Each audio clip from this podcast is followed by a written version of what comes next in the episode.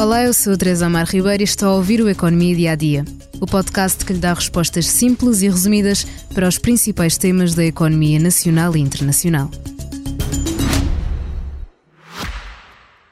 O seu futuro pode dar-lhe a independência que ambiciona, mas não é independente de si. Ele depende da atenção que lhe der agora. O seu futuro precisa de alguém que o acompanhe com dedicação em todas as fases do seu crescimento. De alguém que saiba o que lhe dizer nas pequenas e grandes decisões. O seu futuro precisa de um novo banco. Dê atenção ao seu futuro agora. Pode fazê-lo sozinho, mas será mais fácil se nos estiver ao seu lado. Conheça as nossas soluções de poupança e investimento no balcão ou em novobanco.pt. Novo Banco. Juntos fazemos o futuro. Novo Banco S.A.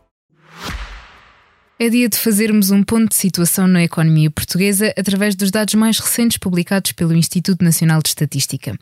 Comecemos pela inflação. Depois de ter subido em janeiro, a inflação volta a recuar neste mês de fevereiro.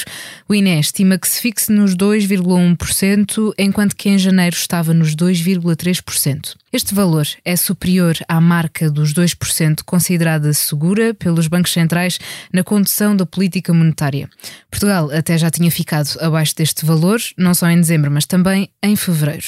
Na teoria, com uma taxa de inflação abaixo dos 2%, é seguro começar a baixar os juros, ainda que haja mais fatores a considerar. Se olharmos agora para o crescimento da economia portuguesa com o fim do ano passado, 2023, vemos que cresceu mais do que era previsto não só pelo governo, mas também pelo Banco de Portugal. A economia portuguesa em 2023 cresceu 2,3% em volume.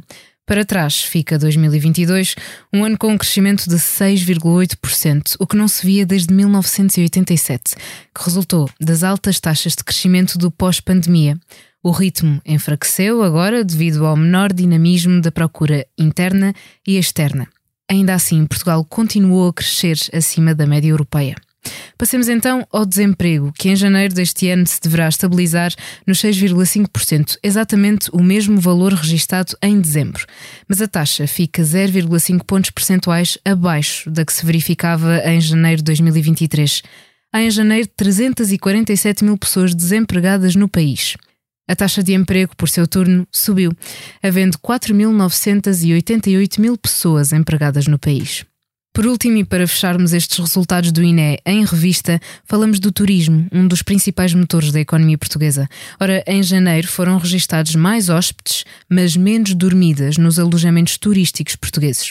O número de hóspedes até aumentou, mas todos passaram menos noites nestes estabelecimentos comparando com janeiro de 2023, pois o número de dormidas caiu ligeiramente, situação que pode ser explicada com o aumento do turismo interno. Mas os nossos maiores visitantes estrangeiros continuam a vir do Reino Unido. E assim terminamos a economia em revista, aqui no podcast, mas há todo um leque de opções de podcasts do Expresso e da SIC Notícias que pode ouvir, como O Que Voz é Esta, podcast de saúde mental, onde no último episódio lançado se fala de alcoolismo. Ana Neto, psiquiatra na Unidade de Alcoologia de Lisboa, disse que há uma grande exposição ao álcool. Portugal depende muito da produção de bebidas e estamos a falhar na prevenção dos jovens. Obrigada por estar desse lado. Se tem questões ou dúvidas que gostaria de ver explicadas no Economia Dia a Dia, envie um e-mail para tearribeiros.express.empresa.pt. Voltamos amanhã com mais novidades económicas. O seu futuro pode dar-lhe a independência que ambiciona, mas não é independente de si. Ele depende da atenção que lhe der agora. O seu futuro precisa de alguém que o acompanhe com dedicação em todas as fases do seu crescimento. De alguém que saiba o que lhe dizer nas pequenas e grandes decisões. O seu futuro precisa de um novo banco. Dê atenção ao seu futuro agora. Pode fazê-lo sozinho, mas será mais fácil se nos estiver ao seu lado. Conheça as nossas soluções de poupança e investimento no balcão ou em novobanco.pt. Novo Banco.